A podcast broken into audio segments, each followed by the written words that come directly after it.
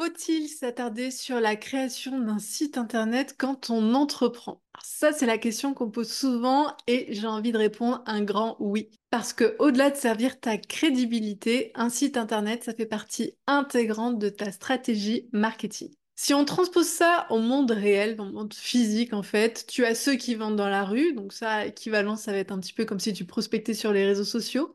Tu as ceux qui vendent sur des marchés, donc l'équivalent numérique, ce sont des marketplaces.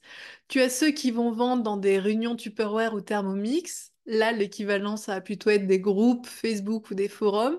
Et tu as ceux qui vendent en boutique, donc là, c'est via un site internet. Et comme dans la vraie vie, ben, pour chaque canal, tu as une image de marque qui en découle. Donc aujourd'hui, je vais t'expliquer comment créer un site internet qui équivaut un petit peu à une boutique sur les Champs-Élysées grâce à six actions incontournables à mettre en place dans la création de ton site internet. C'est parti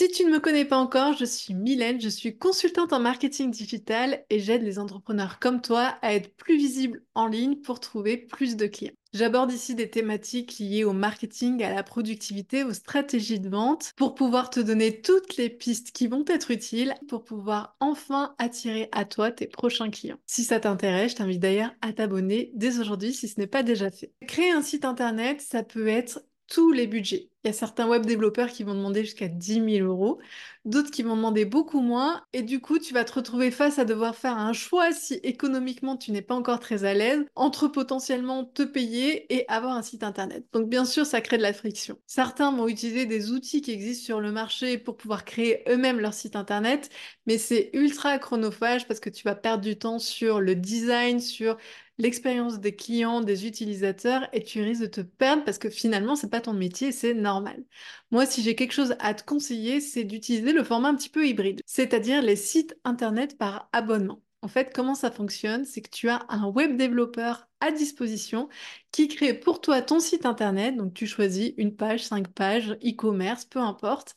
Et à partir de là, tu vas payer tous les mois, c'est à partir de 29,90 par mois, ton site internet. Et ça, ça a pas mal d'avantages parce que déjà, c'est fait par un pro, tu vas gagner beaucoup de temps et aussi ça va être optimisé et fonctionnel grâce à tous les incontournables que je vais aborder ultérieurement. Si ça t'intéresse, je t'ai mis toutes les informations en description pour que tu puisses toi aussi bénéficier de ce format qui qui est vraiment, vraiment, vraiment tout nouveau et assez exclusif. Revenons aux indispensables des sites internet. La première chose à prendre en compte, c'est l'expérience utilisateur. En fait, ton visiteur, quand il arrive sur ton site internet, ça doit être fluide, il ne doit pas avoir besoin de chercher l'information longtemps. Tout doit être bien optimisé pour que son expérience soit la plus agréable possible. Pour ça, il doit trouver l'information qu'il recherche en trois clics maximum. Je te le dis souvent, sur le web, c'est comme Interstellar, les gens, ils n'ont pas le temps. 5 secondes sur le web, ça équivaut à une heure dans la vie réelle. Donc vraiment, il faut que ce soit rapide, intuitif et qu'il perde pas de temps. Deuxièmement, ils doivent comprendre facilement quel est l'objet de tes pages, de quoi tu parles, quel est ton univers, qu'est-ce que tu attends d'eux. L'expérience d'achat doit être fluide, c'est-à-dire qu'ils doivent pas galérer à trouver le panier, à savoir comment payer, à remplir des formulaires à rallonge. Ça doit être simple et épuré au possible. Ensuite, les informations doivent être bien structurées et les boutons d'appel à l'action doivent être bien visibles et bien placés. En bref, si on reprend l'analogie de la vie réelle, ça revient à accueillir un visiteur dans ta boutique, de l'installer confortablement sur un canapé et lui servir une coupe de champagne. Je caricature un peu, mais c'est comme ça. Donc là, le visiteur qui arrive sur ton site internet, il doit se sentir comme à la maison, à l'aise, il doit comprendre tout ce que tu as fait et il doit pouvoir naviguer facilement, intuitivement sur tout l'univers que tu auras créé en ligne. Le deuxième point, et ça bien sûr c'est le Graal, c'est de faire connaître auprès de Google avec ce qu'on appelle le référencement naturel.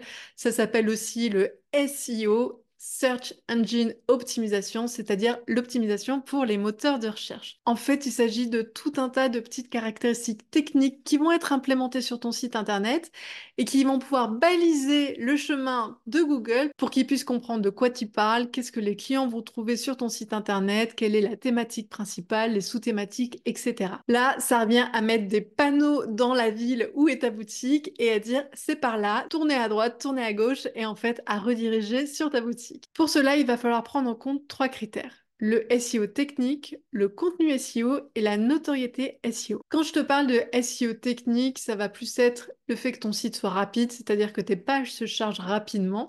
Si les personnes attendent plus de 5 secondes, comme je te l'ai expliqué, c'est une éternité et donc elles vont vraiment aller ailleurs, elles vont refermer ta page et ça envoie un très mauvais signal à Google.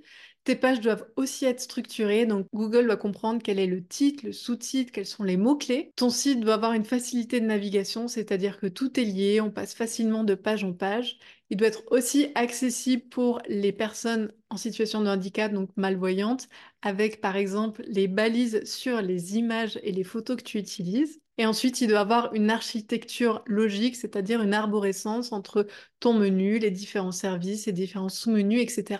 Ça, c'est ce qu'on appelle le SEO technique. En gros, l'objectif, c'est de t'assurer que ton site est techniquement bien conçu pour être facilement repérable et identifiable par Google. Ensuite, tu as ce qu'on appelle le contenu SEO. Alors là, le contenu SEO, ça va plus être le fond de ce que tu fais, donc les textes en utilisant des bons mots-clés, en ayant du contenu qui se renouvelle régulièrement, en écrivant du contenu de qualité qui soit pertinent dans ta niche et pour ton audience, en ayant ce qu'on appelle également un balisage interne, c'est-à-dire en reliant des articles de blog ou des pages web entre elles tout ça, ça fait partie du contenu SEO. Et enfin, tu as la notoriété SEO, c'est tout ce qui va envoyer un message positif en disant que tu es crédible, que tu es légitime et que tu es safe entre guillemets. Euh, j'entends par là, par exemple, les liens externes, c'est-à-dire que d'autres sites te mentionnent et mettent des liens qui redirigent vers ton site.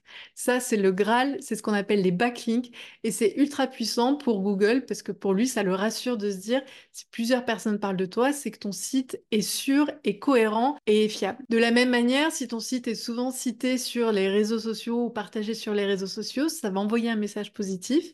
Et si ta notoriété sur le web avec des avis Google, des avis Trustpilot ou des personnes qui vont te mentionner positivement sur des forums ou d'autres réseaux, ça va également envoyer un message positif. Donc tout ça, c'est ce qu'on appelle la notoriété SEO, c'est un peu ta réputation SEO et ça va être tout aussi important de la soigner. L'idée, c'est que plus un site web est mentionné ou est cité, plus il va être considéré comme pertinent et important par les moteurs de recherche. Une fois que tu as soigné tout ce qui touche au SEO, il va falloir aussi que tu optimises tes passages à l'action. Parce que l'objectif de ton site c'est pas juste qu'il soit lu, c'est que derrière, il y a une action qui soit réalisée par tes visiteurs.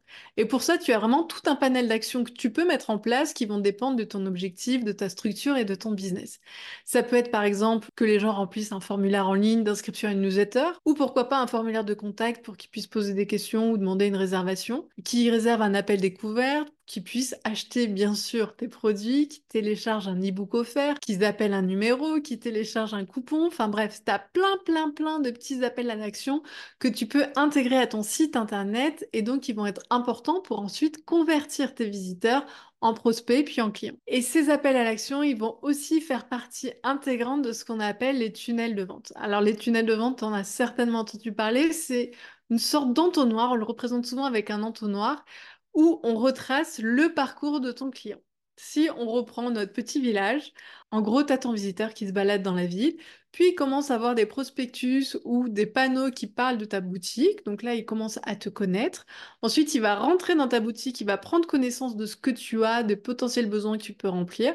Et ensuite, pourquoi pas parler à la vendeuse ou au vendeur pour voir si le produit est vraiment destiné à lui, si ça va vraiment répondre à ses besoins et s'il a des questions pour passer à l'achat. En fait, c'est cet entonnoir. Et dans le milieu numérique, le milieu du web, ça se traduit un petit peu pareil. Donc là, la première étape, ça va être prendre conscience d'un besoin. Et pour ça, tu vas devoir communiquer, te faire connaître à travers des articles de blog, à travers les réseaux sociaux ou à travers de la publicité payante. La deuxième étape, ça va être de montrer que tu es un expert dans ton domaine et que tu peux être potentiellement la personne qui a la solution à son problème. Donc pour ça, les articles de blog, encore une fois, sont très pertinents parce qu'ils permettent de montrer, de rentrer en détail dans ton expertise. Tu peux aussi inviter les personnes à télécharger un livre blanc, tu peux faire des podcasts, tu peux faire des appels découverts, tu as aussi toutes les fiches produits qui permettent d'avoir vraiment une idée de ce que tu proposes. Troisième étape, tu vas mettre en avant tes produits. Donc si tu as récupéré des mails avant, ça peut potentiellement être grâce à l'email marketing. Tu peux sur les réseaux sociaux parler de tes produits. Là, ça va vraiment être la période de confiance où tu vas mettre en avant des témoignages clients, des avant-après, enlever toutes les objections potentielles de tes clients pour qu'ils puissent passer à l'achat. Et bien sûr, la quatrième étape, ça va être ce passage à l'action avec le paiement qui doit être ultra fluide. Pas de long formulaire, pas de page à rallonge ou pas d'upsell pour certains. À chaque fois qu'on clique, ils vont proposer un nouveau produit moins cher, un nouveau produit moins cher, etc. pour rajouter au panier. Il faut limiter ces choses-là, il faut que ce soit fluide, optimum, pour pas que la personne, au moment où elle rentre sa carte bancaire, se dise non, c'est trop compliqué, j'abandonne, alors qu'elle a fait tout ce chemin avant. Donc on optimise, on optimise et on optimise. Et tu vois qu'en parlant de ce tunnel de vente, le blogging a toute son importance. Parce que quand quelqu'un recherche quelque chose sur Google, toi le premier, eh bien, tu vas tomber 9 fois sur 10 sur un article de blog. Et cet article de blog, il n'est pas anodin. Il n'est pas juste là parce que quelqu'un s'est dit, tiens, je vais faire un contenu gratuit, j'ai juste envie de partager gratuitement mon expertise et que des gens le lisent. Non, un article de blog, c'est un vrai travail. Et quand tu regardes qui est le site qui héberge cet article de blog, c'est souvent qu'il est en lien avec un produit qui va vendre et qui va mettre en avant. Donc le blogging, c'est vraiment toute une stratégie marketing à prendre en compte. Le gros, gros, gros avantage pour moi, c'est que de une, c'est gratuit. Certes, ça prend un petit peu de temps d'écrire un article de blog, mais ça peut rien te coûter. Et le deuxième point, c'est que ça va être quelque chose de pérenne sur le long terme. C'est-à-dire qu'à la différence des réseaux sociaux où euh, au bout de un jour, on va dire ton post, il est tombé dans les oubliettes d'Instagram, bah là, ton article de blog, même six mois, un an, deux ans après, potentiellement, il peut apparaître dans les moteurs de recherche. Et ça, c'est ultra impactant parce que finalement, tu as optimisé ton temps et que c'est quelque chose qui va être inscrit et ancré dans la durée. Quoi qu'il en soit, sache que ce blogging, justement, le fait d'écrire un article de blog régulièrement, J'insiste sur le régulièrement, c'est pas une fois tous les deux mois. Ça doit être quand même fait de manière assez actualisée. C'est ce qui va servir au mieux ton SEO, c'est-à-dire ton référencement pour le moteur de recherche. Pourquoi? Parce que tu vas te positionner sur d'autres mots-clés qui sont connexes à ton produit et à tes services.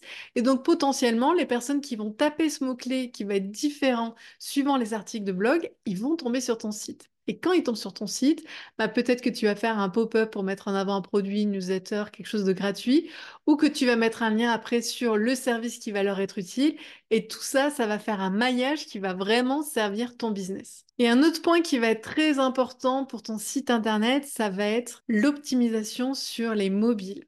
Les temps ont changé maintenant, on est tous à regarder des informations, des articles de blog, des recherches sur nos téléphones. Et si quand les personnes arrivent sur ton site, bah, il n'est pas du tout optimisé, c'est-à-dire que le titre, il est à moitié coupé, la photo, c'est pareil, il y a des blancs, etc., 100% des personnes vont aller voir ailleurs. Donc ça, c'est un petit exercice qui est facile à faire, qui est facile à optimiser. Beaucoup de logiciels maintenant permettent de surveiller cet aspect responsive, on appelle ça le format responsive de ton site internet pour être sûr que sur tablette et sur les téléphones, ce soit le plus lisible et agréable possible. Et ça, ça va rejoindre bien sûr l'expérience utilisateur du début dont je te parlais pour qu'elle soit la plus agréable possible. Et enfin, le dernier atout de ton site internet, c'est qu'il va te permettre de pouvoir créer une base email marketing. L'email marketing, je t'en parle assez souvent pour te dire que c'est très très très puissant. C'est un accès direct à ta base d'email de prospects. Tu peux envoyer des messages régulièrement, tu peux créer des liens, tu peux créer des rendez-vous. Et donc tout ça, il va falloir l'optimiser. Et sur ton site internet, le gros atout, c'est que tu vas pouvoir collecter ces emails. Tu vas pouvoir inciter les personnes à te transmettre leur email en échange d'une newsletter, d'un cadeau, d'un e-book offert, peu importe. Mais tout ça, ça va être l'occasion de générer des leads. Tu retrouveras d'ailleurs une vidéo complète sur le sujet. Je t'explique comment moi j'ai réussi à générer 1500 abonnés email en seulement quelques semaines et comment ça a pu servir vraiment mon business sur le long terme. Tu retrouveras le lien en description. L'objectif ici, c'est qu'une fois cette base email collectée, tu vas pouvoir identifier qui sont ces abonnés. C'est-à-dire que tu vas pouvoir mettre ce qu'on appelle des tags, c'est-à-dire des petites notes en disant bah, tel abonné, lui, c'est un client, il a déjà acheté. Tel abonné, bah, en fait, c'est quelqu'un qui s'intéresse à mes produits mais qui n'a jamais été client. Et en fonction de qui est la personne, tu pourras envoyer des campagnes d'email différentes. Donc pour les personnes qui sont prospects, c'est-à-dire qui ne sont pas encore clients mais qui sont potentiellement intéressés, tu pourras envoyer du contenu éducatif, des promotions, expliquer tes offres, etc. À l'inverse, pour les personnes qui sont déjà clientes chez toi, tu peux envoyer des emails pour les inciter à donner leur avis, à les fidéliser, à leur proposer des promotions pour un deuxième achat. Et là encore, ça va servir tes stratégies de vente sur le long terme? Autre option, si tu veux une stratégie globale sur le long terme et être moins push, on va dire, sur l'email marketing, tu peux tout à fait proposer une newsletter où tu commences avec du contenu plus informatif, éducatif, etc. Et sur chaque newsletter, il y a un bouton qui redirige sur le service ou le produit du moment pour en même temps soutenir ta communication et tes ventes. Et si tu sais jamais quoi raconter, je t'ai mis 50 idées newsletters en description pour que tu puisses avoir un peu plus d'inspiration sur ce format.